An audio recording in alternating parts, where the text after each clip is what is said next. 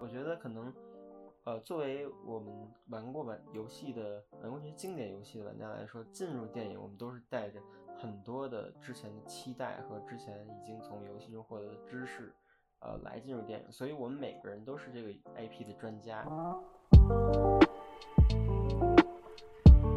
它会带来 IP，呃，在之前 IP 里所有被已经被吸引的玩家，同时也会呃带来一些挑战，那就是每个玩家都会拥有很强的期待。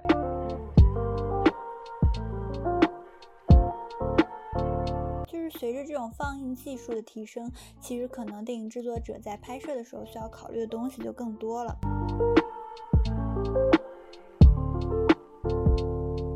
所以感觉 Free Guy 其实是非常贴近我们真实世界的。那 Guy 可能就可以是我们身边的每一个人，然后我就感觉到非常非常能 relate Guy。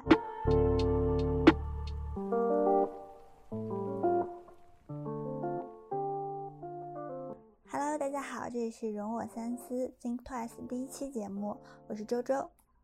Hello，大家好，我是 Wasabi，本期的嘉宾。嗯，这一期节目呢，我们就来聊一聊最近一个很火的电影，叫做《失控玩家 Free Guy》，不知道大家有没有看过？嗯，这个电影呢是二十世纪福克斯出品的一个电影。呃，二十世纪福克斯呢，现在已经改名叫 Twentieth Century Studios，因为它在迪士尼把它收购以后呢，终于可以在电影中实现很多的梦幻联动。呃，所以我们在这部电影中可以看到很多的 IP 哈。终于可以出现在呃 Twenty Century 的电影里面。对，印象比较深的应该是看到了美队的 IP 出现在了啊这个 Free Guy 里。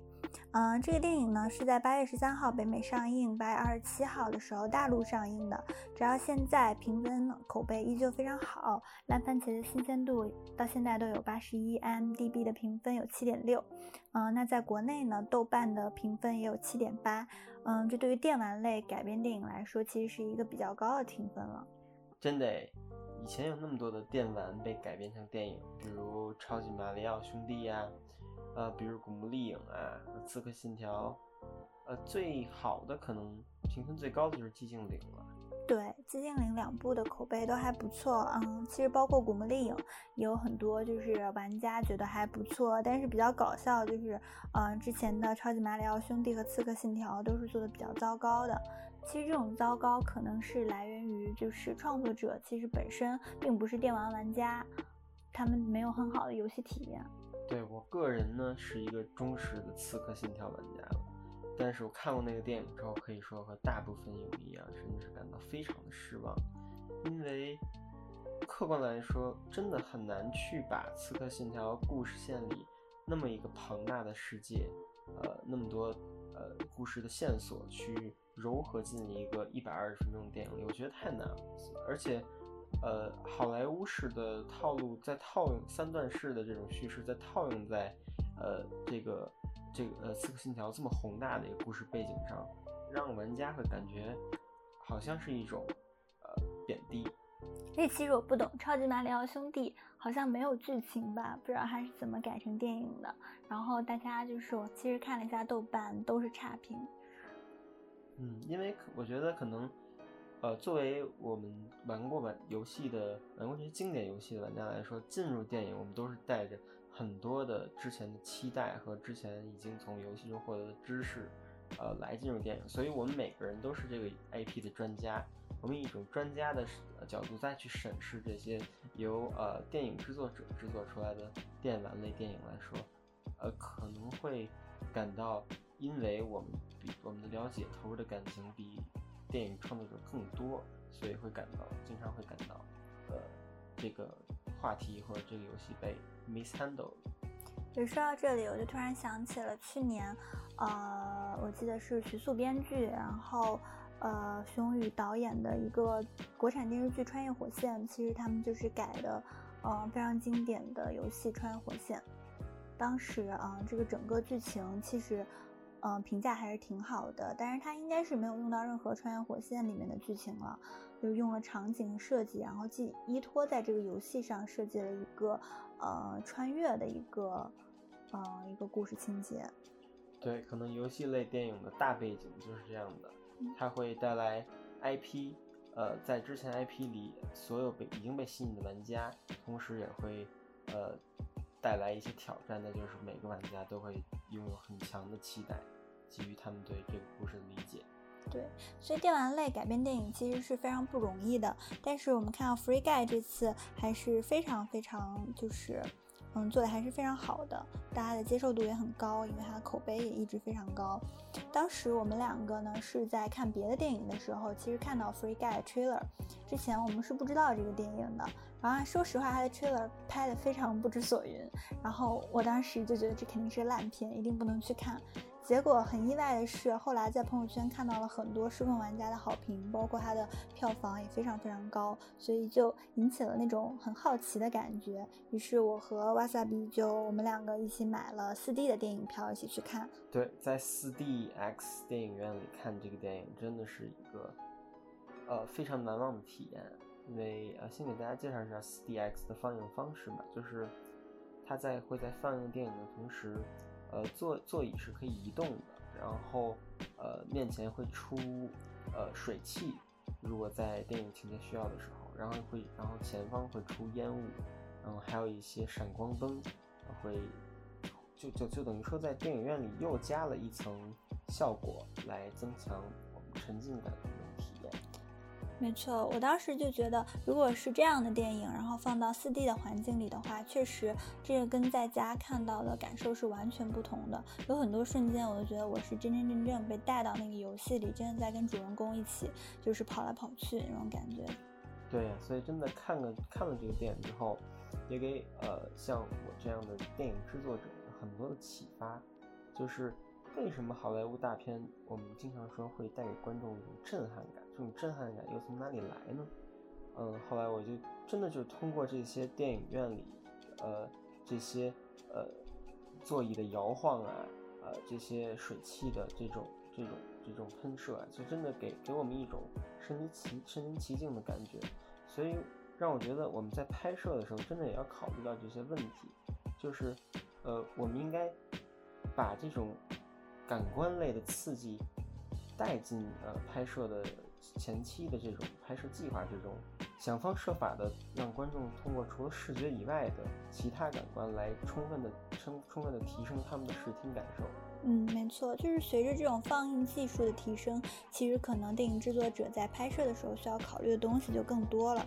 那刚刚一直在说这个电影的票房很好，嗯，就是其实截止到上周吧。北美它已经获得了八千万美元的票房，然后在全球它也拿到了一点八五亿美元的票房，是上映两周北美票房冠军，同时它也是目前为止内地暑期档进口片的票房冠军。无无论是票房还是口碑，其实都是一个双赢的局面。作为呃电玩类改编的电影，这真的是一个非常成功的案例。嗯，其实还挺意外的。嗯，这么好的电影，其实它也有非常非常好的幕后团队。这个电影的导演是肖恩·李维。嗯，说实话，在看这个电影之前，我其实并不了解这个导演。你有听说过吗？呃，我看过他的很多代表作。嗯，就是他其实是《怪奇物语》和《博物馆奇妙夜》的导演，同时他还是很多好莱坞大片的制片人，包括嗯之前维伦纽瓦拍的《降临》。他的署名编剧有两位，一个是马特·里伯曼，另外一个是扎克·佩恩。这这位扎克·佩恩同时也是《头号玩家》的编剧，所以其实在我看这个电影的时候，我就感觉到了有一些剧情的相似度。所以我们在接下来聊这个电影的剧情的时候，也会把幕后玩家。呃，头号玩家和呃 Free Guy 放在一起一块聊。那接下来就请你给大家介绍一下这部电影的简介。嗯，这个电影的主人公呢是一个叫做 Guy 的银行出纳员，他生活规律非常非常的单一，他每天起床都是穿一样的蓝色制服，听一样的电视新闻，吃一样的麦片，喝一样的咖啡，而且他每天在银行经历的工作也都是一模一样的。唯一很奇怪的一点就是，他活在一个枪林弹雨的世界里，然后这个世界到处都是爆破呀、坦克呀、枪杀，但是大家好像都习以为常。在这个世界中呢，戴墨有一个规则，就是戴墨镜的人是不能招惹的。但是盖却一见钟情了一个戴着墨镜的女孩，这个女孩叫做 Milly。这个 Milly 呢是 Jodie Comer 演的，嗯，如果大家看过 Killing Eve 的话，会比较熟悉她，她是里面饰演小变态的这个女主。那这也是 Jodie Comer 第一部好莱坞的大荧幕作品。那在他爱上，在他努力追求这个 Jodie Comer 演的 Milly 的时候呢，盖逐渐发现了自己原来只是一个叫做 Free City 的虚拟游戏中的 NPC。那么他在经历了一段时间的崩溃啊、迷惘之后，终于决心改写自己的人生，并且以他的方式去拯救他的朋友，也就是这个游戏中其他的 NPC。说起这个游这个电影的设定，嗯，它借鉴于 GTA，也就是《侠盗猎车手》，这是全球大卖，呃，销量至今保持第一的，呃，非常经典的电子游戏。那么，呃，《侠盗猎车手》GTA 呢，呃，就是我们就是就是可以控制一个玩家在城市里自由的探索，呃，他可以在城市里为所欲为，他可以去完成各种各样的任务，嗯，同时呢，这个城市里，呃，为了增加真实感，也会。在路上出现各种各样的行人，也也也就也就是 NPC，嗯，所以在我们玩家的呃认知之中呢，这些 NPC 经常是一些很无脑的角色，他们就来回来去就会那一个句台词，呃，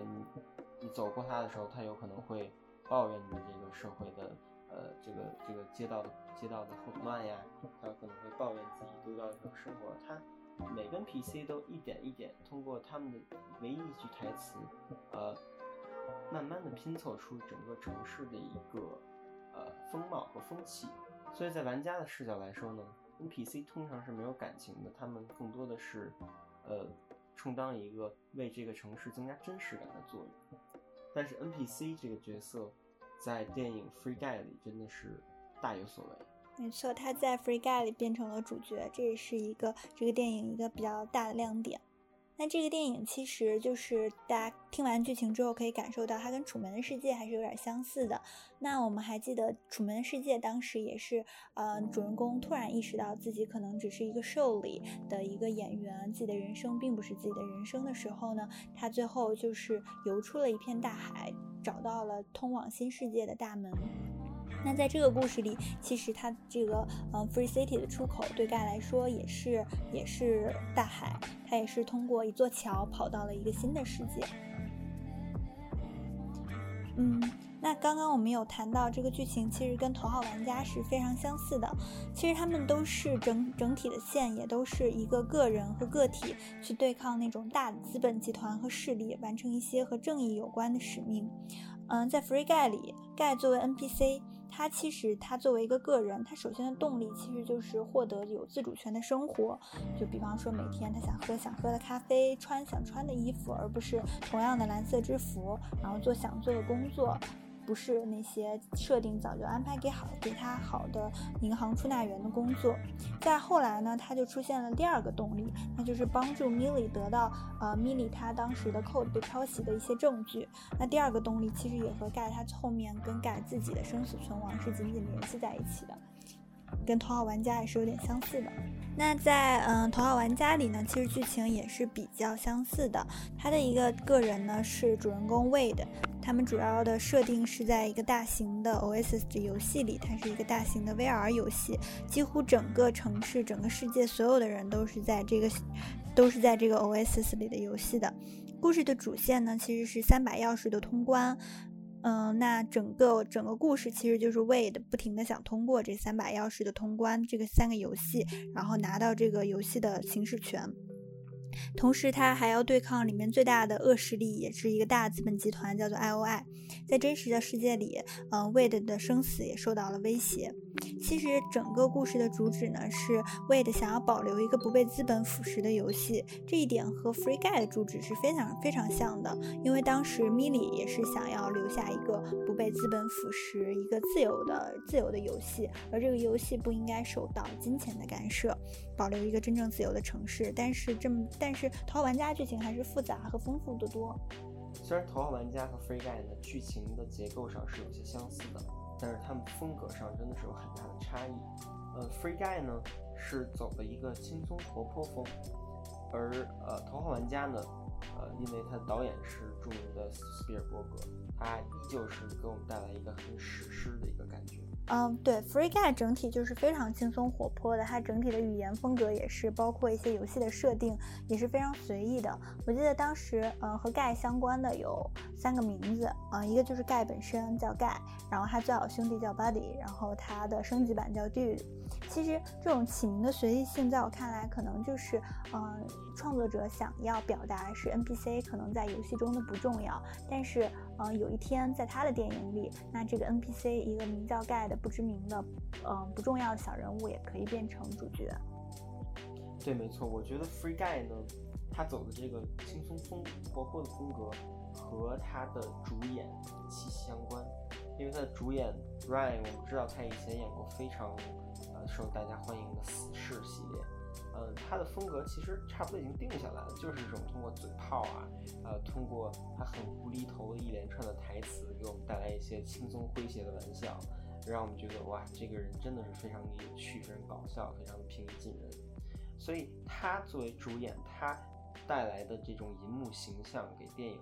《Free Guy》，我觉得有很大的定性的作用，就是，嗯，他非常适合这个角色，适合 NPC 的这个感觉。然后我们跟着他的以 NPC 这种轻松活泼的性格，是非常容容易去融入这个呃简单，只是通过程序来创造的这些角色的世界里。然后，但是通过这些看似简单的人物性格，到最后通对比他的行为去挑战整个社会，我们真的受到了很多好像是关于人性上的震撼。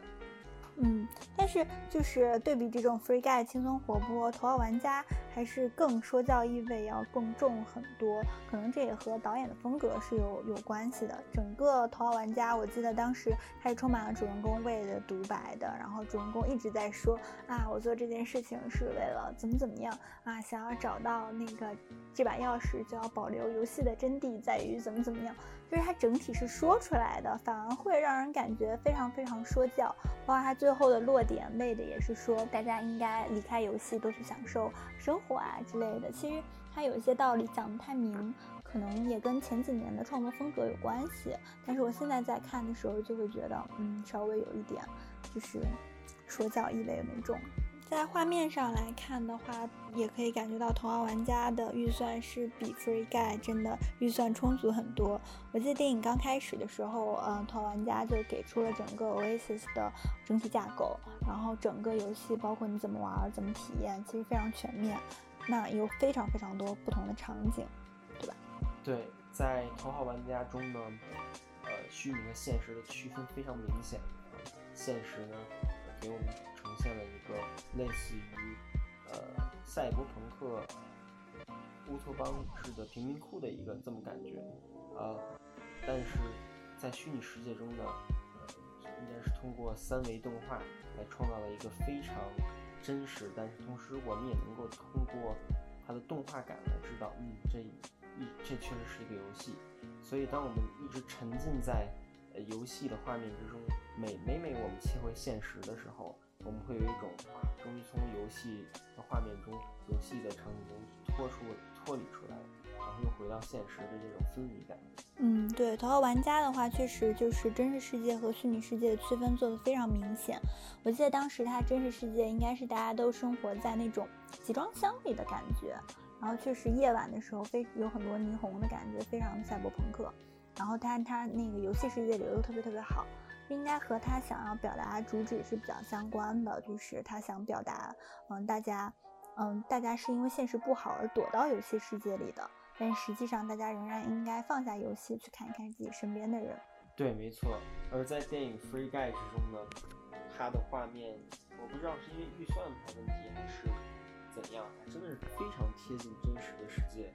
嗯，它是通过一个你戴上眼镜之后才能看到。OK，这个世界的这世界里是有各种各样电子的这种 interactive 这种交互提示的，才能告诉你这是一个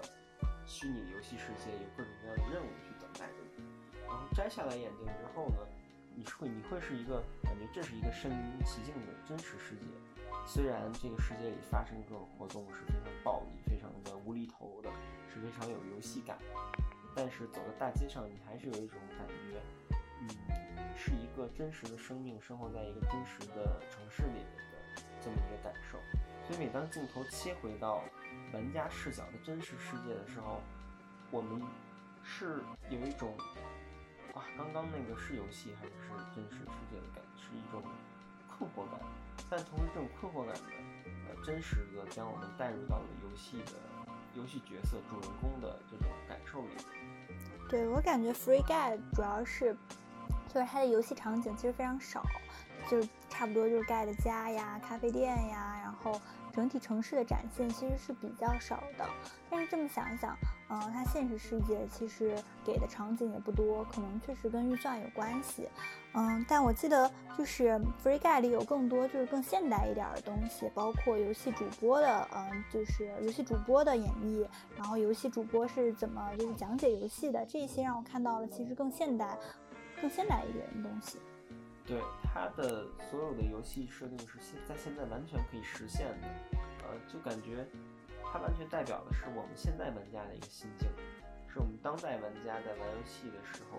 完全可以体会到的一个体验。嗯，所以感觉 Free Guy 其实是非常贴近我们真实世界的，那 Guy 可能就可以是我们身边的每一个人，然后我就感觉到非常非常能 relate Guy。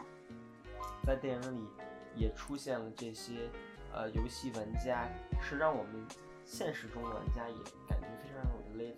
比如住在山顶豪华房子的一个玩家，他非常是呃是他特别帅，当时他特别帅，但是他生活中，当我们当我们 review，当我们揭示他具体的形象的时候，他其实好像是一个很 loser 的一个形象，然后满脸灰头土脸的哈，这真的是让大家明白了游戏带能够带给人的满足感。嗯，没错，就是它其实做的是现实和真实的一个区分，然后这种 contrast 其实做出来之后，就让人觉得啊，为这是为什么大家要进入游戏的一个原因。让我记忆很深刻的一个瞬间，就是当盖拿起眼镜去看世界的那个瞬间。嗯，他是戴上眼镜之后，他第一反应是困惑的，然后慢慢的通过剧情的发展，盖。才体验到一个作为自由的个个体可以去做自由意志选择的这么一个感受，这种感受真的让每个人都非常能够 relate，因为它代表着一个我们从一个固化的一个城城市化的一个生活节奏中走出来，呃，然后去能够做真正自己喜欢的事儿，去追寻自己梦想的这么一个蜕变的过程。对，刚刚有聊到，其实，嗯，像 Free Guy 对比头号玩家可能更能让我们 relate 到。其实我有在豆瓣上看到一个非常有趣的短评，和大家分享一下，就是豆瓣上有人认为 NPC 和正在九九六打工的我们没有区别。那其实看到。这个的时候，我其实因为我身边有很多朋友也在大厂工作，那在大厂工作的年轻人可能工作就是有比较固定的生活模式，包括他们的生活其实可能被大厂都包圆了的感觉。早上可能有班车，然后到大厂之后呢，有早饭，嗯，有午饭，有加班，有晚饭。大厂也有健身房，也有水果，也有下午茶，包括一楼啊，可能整个园区还有一些生活的地方。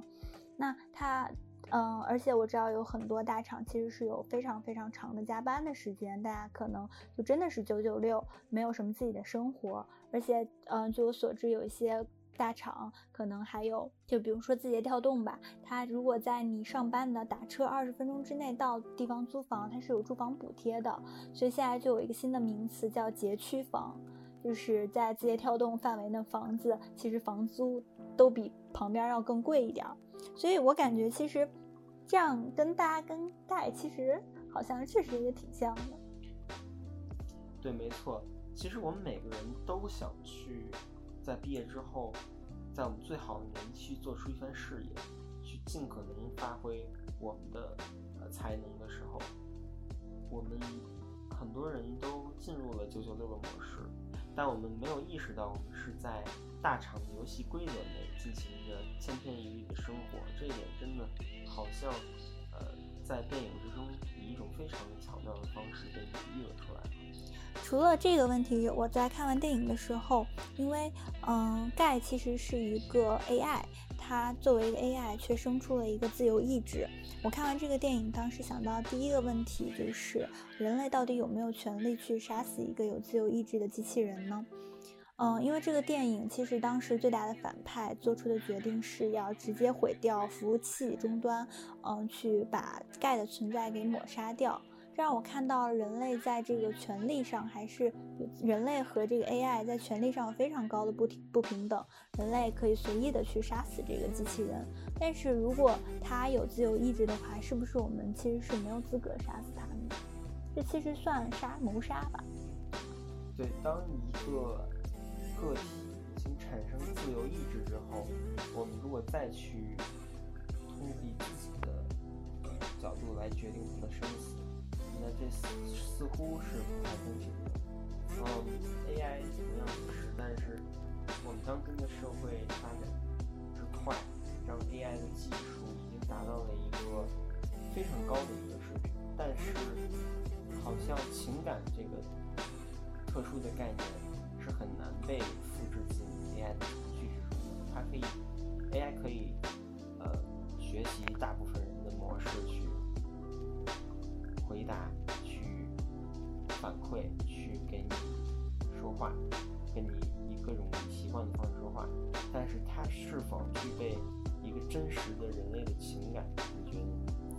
其实今年我看了一本是一雄的新书，叫《太阳与克拉拉》。这个克拉拉其实就是一个 AI。嗯，它作为一个机器人呢，它是第一代能够和人类共情的机器人。它通过嗯机器学习去。慢慢的学习人类的情感，去不停的就是和大家，嗯，和人类去共情吧。当时我记得一个很重要，就是我印象非常深的是，嗯，当时克拉拉可能是要复制成另外一个真实的人类。当时这个，呃，当时就有人提出疑议说，呃，你是你你要怎么完全变成他呢？你永远不可能穷尽一个人。而克拉拉的回答是，他学习一个人呢，可能是不停的开开这个人心的房间，开了一扇又一扇。但是如果人心是无法穷尽的，其实他是永远没有办法学习的。所以我想，人类和 AI 的区别可能就在于人类，嗯，人类它是会不停的改变的。对，没错，人类的复杂性真的让人难以捉摸。呃，那你觉得 AI 当它有自由意志之后，它？有没有选权利，或者有没有可能会去选择结束自己的生命？我觉得他会选择结束自己的生命，就正是他有自由意志的一个表现。因为其实我们很难判断一个 AI 是否有自由意志。我记得有很多嗯呃文学作品和电影视作品都在聊这个问题啊，就是包括 AI 的。自由意志，我记得之前有，呃，九五年就有《宫桥机动队》，里面其实有一段我印象非常深的台词，就是，呃，那个机器人说：“你们虽然我只是一段 program，但是你们人类也不过是一段 DNA，大家都是字一段一串字母而已，没有谁比谁就是更高贵或者怎么样。”所以当时还是让我挺受震撼的。包括《黑客帝国》呀，之前斯皮尔伯格拍的人工智能，其实都可能是都在聊这个，呃。有自由意志的机器人的问题，所以，所以我想，其实这可能是在我们的科技不断的发展过程中，人文必须要面临的一个问题。嗯，没错，AI 的发展我们拭目以待。当 AI 有自由意志之后，就像你说到，它如果可能选择会结束自己生命，那它甚至也可以去通过自由意志再去影响人类。嗯，AI 的发展会给。嗯，科技带来无限的可能，同时我们也要时刻去注视它是如何影响整个社会和使用它的使用者们。没错，那今天这期节目就到这里了。如果大家有对嗯这个电影或者是我们讨论的任何问题有任何的想法和看法，都可以嗯留留言给公众号或者发邮件给我们。谢谢，谢谢。